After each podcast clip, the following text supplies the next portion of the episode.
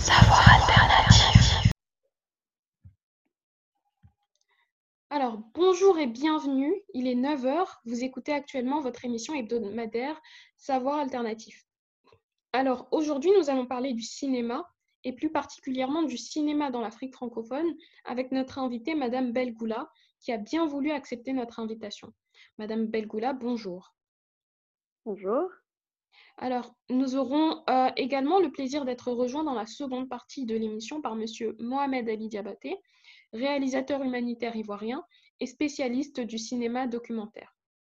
Alors, pour introduire le sujet, je vous propose euh, de réfléchir à un extrait de la Charte d'Alger, adopté lors du second congrès de la Fédération panafricaine en janvier 1975. Un texte très intéressant pour comprendre l'importance du développement euh, d'un cinéma autonome en Afrique euh, dans la lutte contre l'aliénation culturelle. Alors, euh, pour la citer, uh, to assume a genuinely active role in the process of development, African culture must be popular, democratic, and um, progressive in character, inspired by its inspired by its own realities and responding to its own needs. It must also be in solidarity with cultural struggles all over the world. The issue is not to try to catch up with the developed uh, capitalist societies, but rather to allow the masses to, to take control of the means of their own development, giving them back the cultural initiative by drawing on the source, the resources of a fully liberated popular creativity. Within this perspective, uh, the cinema has a vital part to play because it is a means of education, information, and consciousness raising, as well as a stimulus to creativity. So the accomplishing of these goals implies um, questioning by African filmmakers of the image they have of themselves, of the nature of their function, and their social status, and of their general place in society. Madame Belgoula, que pensez-vous de, de, cette euh, citation? En regardant, son, enfin, en regardant son développement Nous diriez-vous que le cinéma a réellement joué son, ce rôle d'instrument de lutte contre le pouvoir colonial et, euh, et, et l'aliénation culturelle? Alors avant tout, je tiens à remarquer ce très bon choix de citation je trouve effectivement que la charte d'Alger réussit très bien à montrer la centralité du cinéma dans le, rapport des sociétés africaines au pouvoir colonial. En effet, il s'agit bien de réalisateurs africains qui se réunissent pour essayer de définir une alternative à l'image de l'Afrique des Africains et de leur culture qui a été imposée par le pouvoir colonial. Hmm. Donc, si j'ai bien compris, ce que vous nous dites, c'est qu'il s'agirait de repenser le rôle de la civilisation, euh, de la mission civilisatrice, pardon, qui a, forgé, voire même cristallisé l'image d'un homme sauvage et à qui il faudrait euh, venir en aide. Mais alors, qu'en est-il des, des, populations euh, africaines? Comment le cinéma leur a permis de contester cette image qui leur a été assignée? Eh bien, pour moi, il faudrait faire référence à ce que nous en dit Dilger dans son livre euh, Fantomas sous les tropiques, Aller au cinéma en Afrique coloniale. C'est un livre que je recommande, c'est un très très bon livre. Elle nous explique que le cinéma sous la période coloniale s'est développé dans une logique de contestation, où le pouvoir colonial, dans cet objectif idéaliste de mission civilisatrice, a voulu implanter un modèle de vie occidentale à travers ses films, mais qui s'est retrouvé à faire face à une population qui, de par sa consommation, s'opposait à un modèle trop aliénant. Cette population, selon Gerg, se désintéressant des documentaires qui montraient l'aménagement des villes, s'intéressait beaucoup plus à un cinéma distrayant, divertissant, un cinéma d'action. Et cela, déjà, les inscrivait dans une forme de contestation, dans le sens où, les sociétés africaines devenaient réellement des sociétés de consommation et non plus simplement des sociétés dociles qui acceptaient ce qu'on leur donnait, ce qu'on leur montrait. Une deuxième façon par laquelle le cinéma a servi d'instrument de contestation, relève du fait que le cinéma, et particulièrement les films d'action comme Le Tigre de Malaisie, diffusé à Boaké, ou la scène, par exemple, du renversement du sultan blanc lors d'une émeute, suscite l'enthousiasme des spectateurs. Or, un tel enthousiasme, vous le savez, n'est pas sans provoquer l'inquiétude des autorités coloniales qui vont faire en sorte de limiter le temps de diffusion des films pour éviter que ceux-ci et un trop grand impact sur les mentalités dans les colonies. Donc, ce que vous nous dites, c'est est particulièrement intéressant et important. D'ailleurs, euh, une fois euh, les, colonies, euh, les ex-colonies indépendantes, beaucoup de critiques ont appelé les, les, Africains à produire leur propre cinéma. C'est ce que nous dit d'ailleurs le réalisateur Christophe Miller, qui, je cite, nous dit Nous devons interpréter les cultures africaines d'un point de vue africain c'est-à-dire interpréter l'expérience africaine à partir de ses propres termes, en observant ses spécificités et ses modes d'expression, plutôt qu'en y projetant nos propres euh, codes culturels. Ici, l'auteur euh, Christophe Miller euh, défend l'idée d'une authenticité du cinéma africain qui serait radicalement opposée, dans ses propres termes, à un cinéma occidental. Alors, selon vous, le cinéma africain correspond-il à ces attentes? Et euh, je vais sans doute aller plus loin. Euh, pensez-vous qu'aujourd'hui, il est possible d'avoir un cinéma mmh qui serait authentiquement africain? Tout d'abord, il me semble que de tels propos imposent de s'interroger sur la notion elle-même de cinéma africain. Il semble difficile de voir le cinéma en Afrique comme quelque chose de totalement opposé au cinéma occidental, puisque je vous rappelle que jusqu'en 1930, le cinéma en Afrique se réduisait à des projections ambulantes. Et c'est véritablement à partir de 1930 que le cinéma va se développer dans les colonies françaises en Afrique. Donc, comment parler d'un cinéma authentiquement africain lorsqu'on sait déjà que celui-ci a été importé? Alors, pour appuyer cela, on nous donne souvent l'argument du griot en nous disant que les traditions africaines reposent sur l'oralité et en nous expliquant que le cinéma reviendrait à aliéner les cultures africaines. Je crois qu'il s'agit d'un argument particulièrement essentialisant Effectivement, tout d'abord, les cultures africaines ne reposent pas uniquement sur la figure du griot, et par ailleurs, ces griots ne sont pas complètement détachés du monde de l'audiovisuel.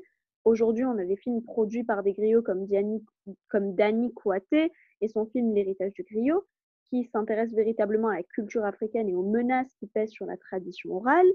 Aujourd'hui, il est clair qu'il existe un cinéma en Afrique francophone, qui est certes influencé par l'Occident, du fait de son histoire, mais qui tente de se définir sur la scène internationale à partir de ses propres spécificités. Alors, c'est un point également important que, que, vous venez de relever.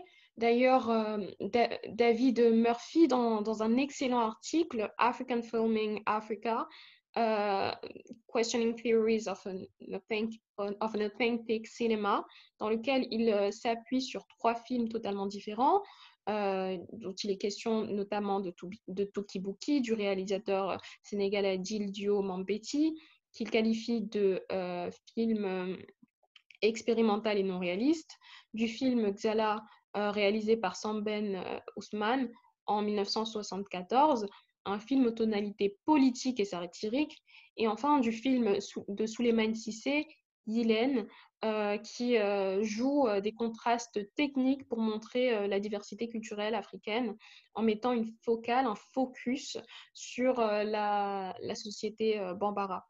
Donc, de ces trois films, il nous dira que, que l'on ne peut pas parler d'une forme de cinéma qui serait plus légitime que d'autres. Donc, les Africains peuvent faire des films de magie, de science-fiction, de politique ou autres, euh, mais pour lui, ce qui, est important, c'est l'image du continent et des sociétés qui est renvoyée par ces films. Que pensez-vous de ces propos, Madame Belgula Je pense que pour parler d'une version légitime du cinéma africain, il faudrait revenir à se poser la question d'une représentation des sociétés africaines et de leur culture qui elles-mêmes seraient fidèles à la réalité. Je veux dire par là qu'aujourd'hui, on a tendance à vouloir beaucoup plaire à l'Occident. Or, et on l'a vu avec Timbuktu, un film qui a été récompensé au César et qui pourtant a eu du mal à avoir du succès, que cela soit en Mauritanie, pays d'Abdelrahman Sissako, son réalisateur, ou encore au Mali, le pays où l'intrigue se passe, se déroule, et qui est notamment critiqué pour un manque de légitimité du réalisateur, qui lui-même est proche des élites et qui est donc remis en cause dans son discours perçu comme illégitime. Donc, vous serez d'accord avec moi pour dire que euh, le rôle, le, réel problème qui euh, ne réside pas dans le film lui-même, mais plutôt dans, le fait que ce soit un, seul film sur le sujet qui sera perçu euh, comme reflétant la réalité car aucun autre film traitant du même sujet ne proposera d'alternative. C'est par exemple ce que Chinois Achebe appelle The Danger of a Single Story, danger d'une histoire unique. Je crois effectivement qu'il faudrait voir le cinéma africain comme un cinéma qui s'ancre non pas dans une vision occidentale de l'Afrique, mais qui s'applique à projeter des représentations réalistes et plurielles des populations africaines et de leur culture. On le voit bien avec l'absence de succès de certains films comme Timbuktu, mais aussi avec Papicha, un film récompensé au César, qui euh, par exemple est un film sur les années noires en Algérie, dans lequel on voit une analyse très dichotomique entre islamistes considérés comme des terroristes et euh, les laïcs considérés comme les victimes du terrorisme. Le conflit ne reflète pas la complexité de la situation. Dans le film, qui a été très très mal perçu en Algérie, euh, la, principale critique, c'est le manque de représentation de la réalité des faits. On ne parle pas d'un mouvement politique maté par l'État. L'islamisme, c'est un mouvement politique à la base en Algérie qui a été maté par l'État, qui a ensuite s'est radicalisé. On ne parle pas non plus de l'implication dans l'État, qui a assassiné beaucoup d'opposants politiques sous prétexte qu'ils étaient supposés terroristes pendant, ces années noires. On n'a pas parlé des différentes branches. On a vraiment simplifié la réalité dans ce film. Et les Algériens considèrent d'ailleurs que ce film ne s'adresse pas aux Algériens. Il est perçu d'ailleurs comme un film qui est euh, réalisé par une élite occidentalisée qui n'a aucune connexion avec la classe moyenne, voire populaire. Certes, mais je pense, également qu'il est important de voir le développement du cinéma en Afrique, non pas simplement sous le prisme de, la représentation et, de la culture, mais également sous le prisme de son financement et de sa production. Maintenant, faisons un peu, un peu d'histoire. Euh, comment s'est développé le cinéma en Afrique occidentale? Eh bien, tout d'abord, c'est après l'indépendance que tout commence. La France organise diverses coopérations avec les pays nouvellement indépendants pour euh, pouvoir garder une influence culturelle en Afrique, ce qui lui permet d'avoir un rôle sur la scène internationale donc cette coopération, elle se résume à deux institutions. D'abord le CAI et le Bureau euh, du cinéma. Celle-ci était rattachée au ministère de la coopération. Alors le CAI, de son nom complet, le Consortium audiovisuel international, a été créé en 1961 dans le but de diriger certaines productions, notamment des films éducatifs et des documentaires, euh, d'un autre côté, le Bureau du cinéma a été créé en 1963. C'était l'organe d'assistance technique et financière. Alors, si la décolonisation a pris effet sur, sur, les, sur des documents, sur papier, il n'en est pas autant pour les mentalités. Euh, l'objectif principal de l'assistance euh, française était de, maintenir l'héritage colonial de l'assimilation, c'est-à-dire euh, perpétuer et renforcer la culture franco-africaine à travers des documentaires diffusés généralement dans des ciné-clubs, des cinémathèques et les ambassades françaises dans les villes. Alors de 1963 à 1979, le bureau interagissait directement avec les réalisateurs.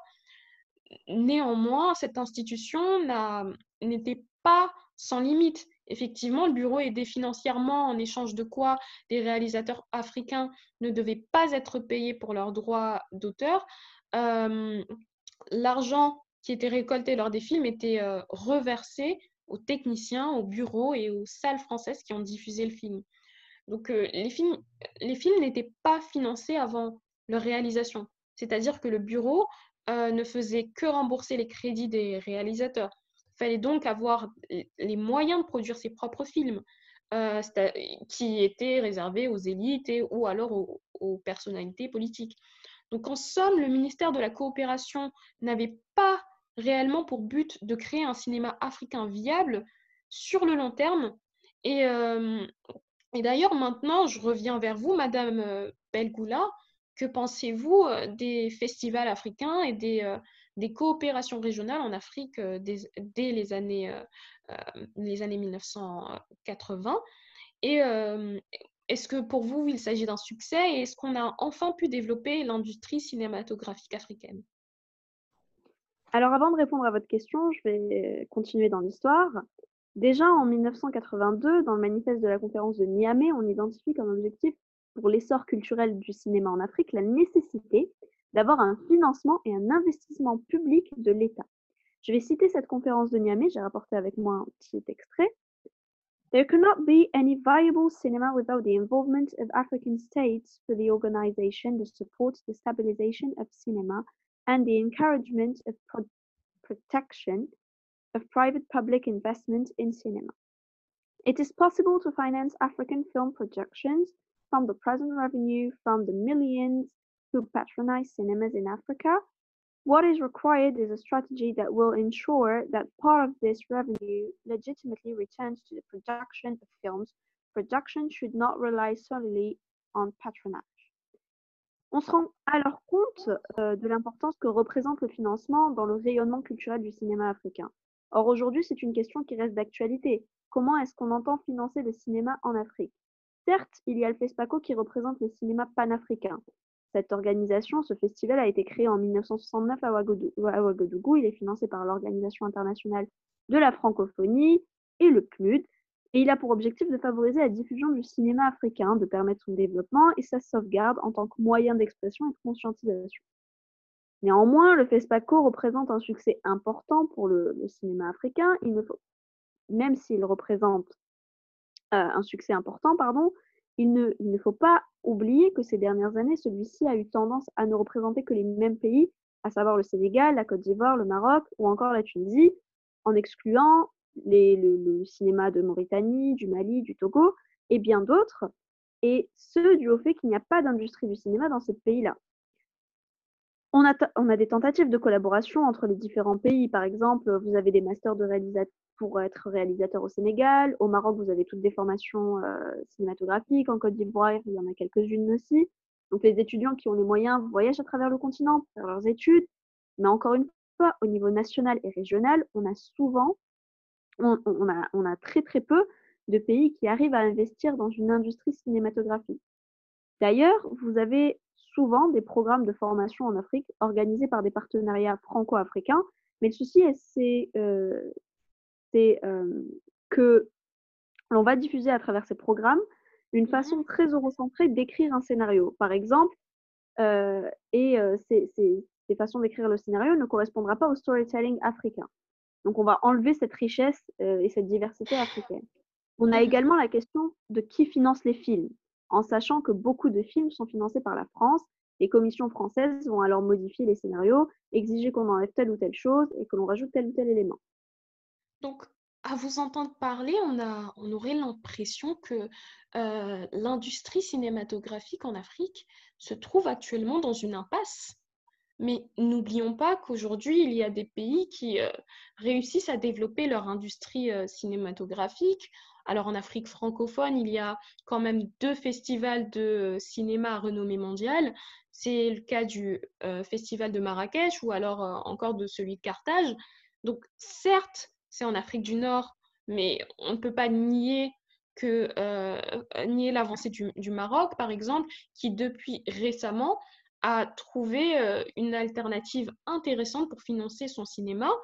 Euh, en effet, au lieu de taxer les salles de cinéma, il y a une taxe sur les services audiovisuels sur Internet et les abonnements téléphoniques qui servent à investir le centre cinématographique marocain. Donc on est passé d'une moyenne de trois longs films euh, par an euh, grâce à cette, euh, à, à politique à 25 films par an. Donc ne pensez-vous pas donc, Madame Belgoula, que c'est aussi une lueur d'espoir pour ce continent et pour le développement d'une industrie cinématographique africaine? Oui, je pense qu'il y a effectivement beaucoup d'avancées qu'il faut mettre en avant. Cependant, il est nécessaire de se rendre compte qu'il y a encore du chemin à faire pour avoir une industrie cinématographique africaine développée. Dans beaucoup de pays, la production reste à un niveau très peu avancé et par ailleurs, il faudrait également réfléchir à la manière dont on souhaite encourager la production de films dans les pays d'Afrique. Et pour cela, il faudrait s'assurer que le cinéma devienne une industrie stable et valorisante pour les jeunes créateurs. Mais même si on a de bons films, l'obstacle majeur aujourd'hui, c'est la distribution. Dans quelle salle va-t-on voir ces films?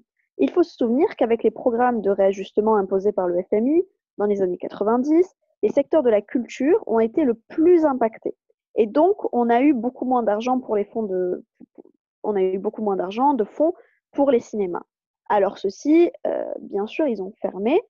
Et donc aujourd'hui, on constate une réouverture des salles, Mais il y a encore un autre souci, c'est que les salles sont achetées par Vivaldi, qui est un groupe qui appartient à Canal+, et on constate alors qu'il y a une programmation très très très occidentalisée. Bien sûr, il y a des films africains à l'affiche, mais encore une fois, ce sont des films africains qui cartonnent en France et non pas des films africains qui sont faits en Afrique mais qui ont un peu de succès en Afrique. Et on rajoutera aussi que le prix d'une entrée est presque à 7 euros, l'équivalent du prix d'une entrée en France. Donc, ce n'est pas un cinéma euh, populaire qui s'est développé comme euh, celui qui s'est développé à l'indépendance, mais c'est vraiment un cinéma pour des élites aujourd'hui qui se développent. Et ça, c'est un problème majeur. Tout à fait, Madame Belgola, je suis totalement d'accord. Euh, nous allons devoir écourter notre, notre interview parce que nous allons passer à la pub. Euh, nous nous rejoindrons euh, dans une deuxième partie de l'émission où nous rencontrerons Monsieur Mohamed Ali Diabaté qui, nous qui nous expliquera ce que, ce que aujourd'hui représente le cinéma africain et la représentation des populations africaines dans celui-ci. Alors. Savoir alternatif.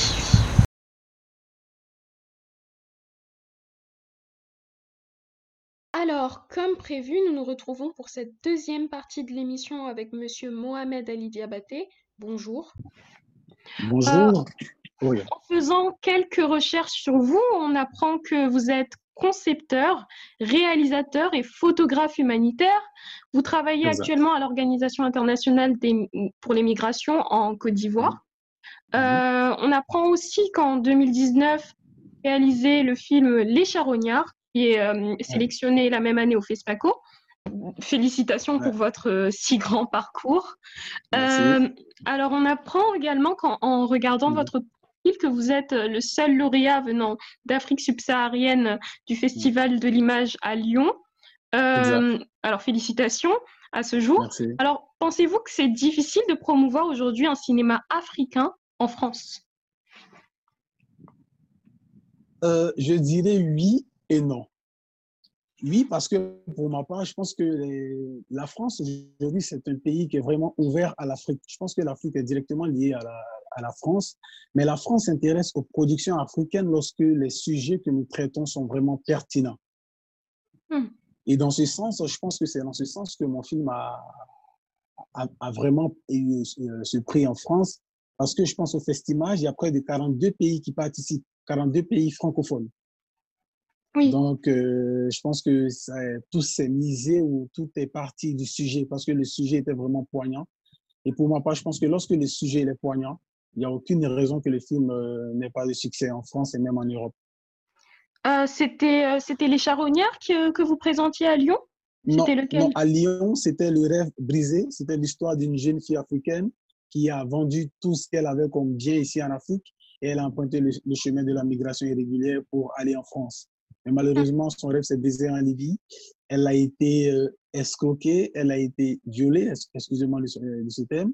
Elle a tout perdu. Et finalement, elle n'a pas pu atteindre l'Europe. Elle est revenue en Afrique et elle a vraiment tout perdu. Elle est revenue euh, paralysée. Elle est venue, euh, elle n'attendait pas. C'était vraiment difficile. Et je me suis inspiré de cette histoire-là pour essayer de sensibiliser mes jeunes Africains parce que euh, aujourd'hui, il faut le reconnaître, les Africains sont prêts à tout, à tout pour rejoindre l'Europe. Rejoindre l'Europe, c'est pas mauvais, mais rejoindre l'Europe par la mauvaise voie. C'est ce combat-là que j'ai mené dans ce film. Et je pense que le message a vraiment, vraiment, vraiment porté en Côte d'Ivoire et même en France. Euh, je vais rebondir un peu sur ce que vous disiez tout à l'heure.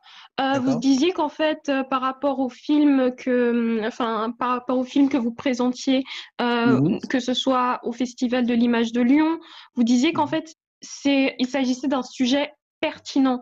Qu'est-ce que vous pensez de cette, de cette idée-là que, qu'aujourd'hui, il peut y avoir des sujets pertinents pour l'Afrique et des sujets mhm. qui ne le sont pas vraiment? Et en fait, quelle vision en fait de l'Afrique vous, tentez de mettre en exergue aujourd'hui dans vos films et euh, pour quelles raisons est-il important pour vous de le faire, notamment de, mettre en exergue l'idée, euh, euh, la question de l'immigration aujourd'hui en Afrique Pour ma part, je pense que en tant que cinéaste, ma vision du monde, je pense que l'audiovisuel ou le cinéma est divisé en trois parties. Ça, il faut le, il faut le dire.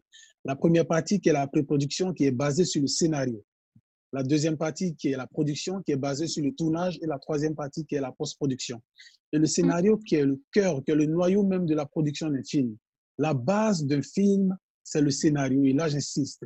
Et pourquoi je dis que lorsque le scénario est pertinent, le film peut avoir euh, un grand succès dans le monde? Excusez-moi, parce que la migration aujourd'hui ne touche pas que la Côte d'Ivoire. La migration touche tous les pays subsahariens et même des pays même du, Brésil. C'est un phénomène mondial. Et mais dans, mon film, moi, je n'ai pas combattu ou je n'ai pas sensibilisé contre la migration, mais j'ai plus sensibilisé contre la migration irrégulière. Parce qu'on n'interdit pas aux, gens de voyager. Voyager, c'est normal. Découvrir le monde, c'est normal. Mais partir de la mauvaise manière, ça, il faut le dénoncer.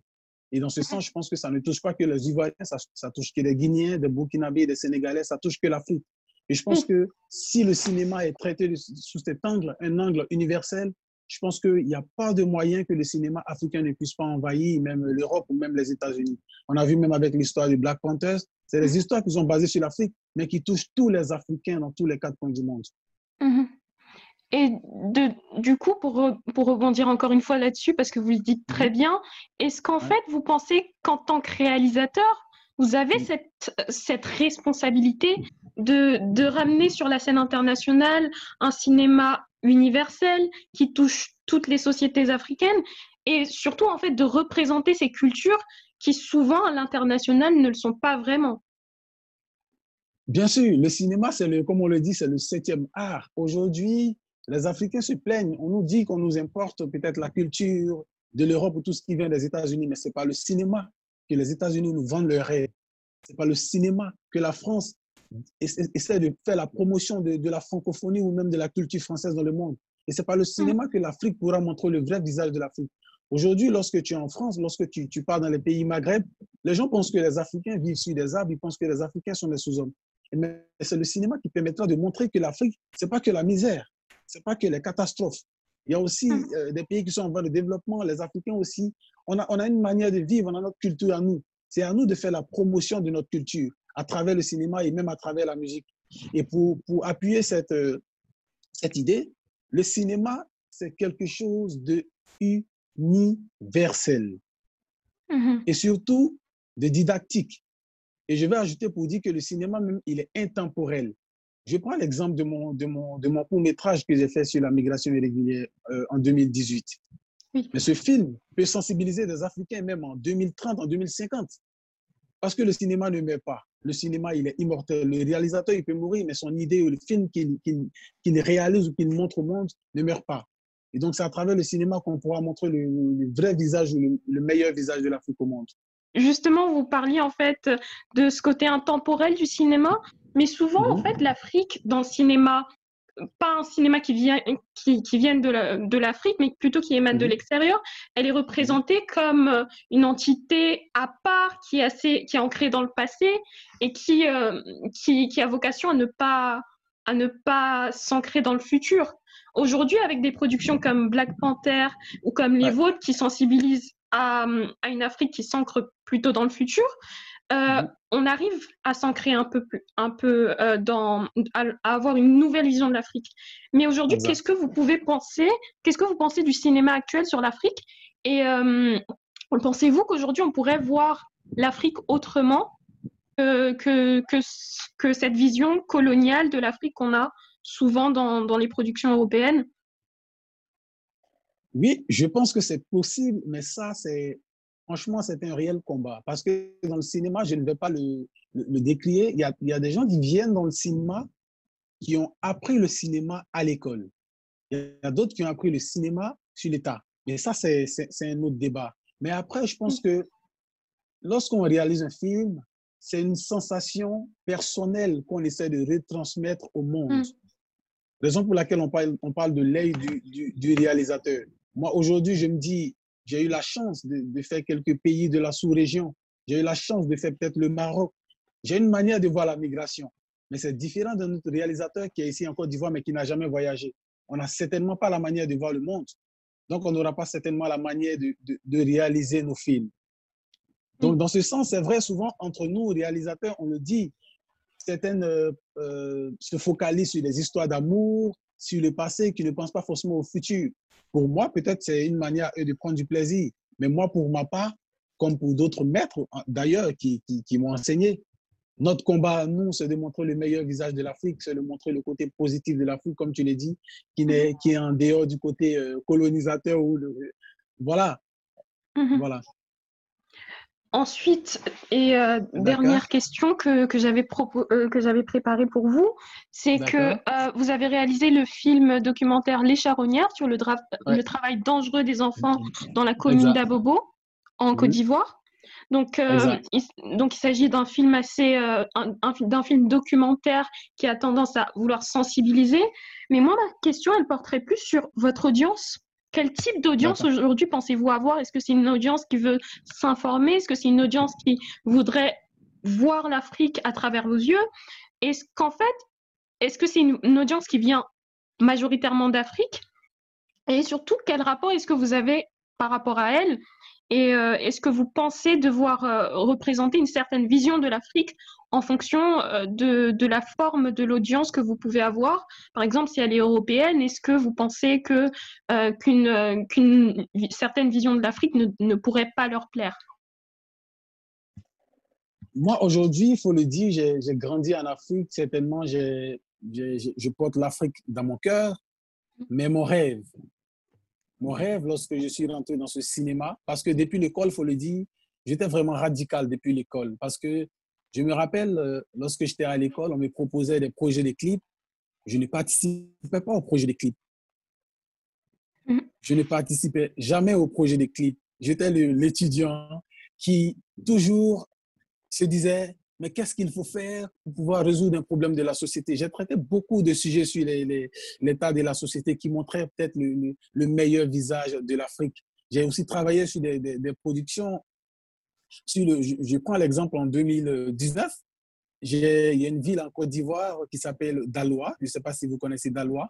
J'ai travaillé avec une collègue euh, qui est venue de Dakar sur un projet des éboueurs, un groupe de jeunes qui sont revenus de la Libye, enfin de, de, la migration irrégulière, et ils ont été réintégrés ici en Côte d'Ivoire. Et moi, pour moi, travailler sur ce projet-là, j'ai essayé de leur donner une visibilité. Mais aujourd'hui, ils doivent aller représenter la Côte d'Ivoire à Rome parce que le métier qu'ils font était considéré comme un petit métier. Et même quand les gens reviennent, quand, ils échouent en Europe, on les considère comme des sous-hommes ou on considère comme s'ils ont échoué. Mm-hmm. Donc, moi, pour moi, c'est ce combat-là, essayer de valoriser tout ce qu'on a comme quelque chose de dévalorisant sur le, sur le continent. Je ne sais pas si je me, fais, je me fais comprendre. Si, si, c'est très clair, c'est extrêmement clair. Voilà. Et donc, ma vision, pour moi, c'est pas forcément euh, montrer le glamour dans mes films, c'est pas forcément montrer euh, tout ce qui est passé dans mes films, mais c'est de me projeter vers le futur à travers mes productions. C'est de montrer le mm. meilleur visage de l'Afrique et pour dire que les Africains, ce n'est pas forcément l'amusement, ce n'est pas forcément des personnes colonisées, mais c'est des personnes qui peuvent rêver, qui peuvent se battre pour essayer de voir une Afrique meilleure de demain. D'accord. Alors, merci Mohamed Ali Diabaté pour votre euh, temps et vos réponses extrêmement pertinentes. Nous allons maintenant passer à la dernière partie de notre, de notre émission et nous retrouverons Madame Belgoula. Savoir alternatif. Alors, nous revoilà avec Madame Belgoula dans la deuxième partie de l'émission. Alors, Madame Belgoula, avez-vous une remarque par rapport à ce que nous venons d'écouter? Oui, tout à fait. Euh, l'interview de M. Diabaté résonne beaucoup en moi et je tenais à faire remarquer que le cinéma africain avait tendance depuis les années 2000 à perdre son sens politique. Les réalisateurs étaient beaucoup moins radicaux que les réalisateurs des années 70 et 80, où vraiment les quelques films produits cherchaient à dénoncer, à combattre, je dirais même, l'imagerie de propagande coloniale. Et je trouve ça très intéressant qu'aujourd'hui on ne perde pas ce côté politique, parce qu'il est vrai qu'on a eu tendance à s'intéresser à des films afrofuturistes, euh, des films euh, de, magie, etc., s'éloigner du radicalisme politique. Et d'ailleurs, on, on, voit bien aujourd'hui que les seuls films politiques africains qui ont du succès en France sont ceux qui répondent à des exigences politiques françaises, c'est-à-dire à des films sur la religion, qui dénoncent l'islam, le terrorisme, la question de la femme, et j'en passe. Je vous propose d'ailleurs euh, de revenir sur euh, nos conclusions.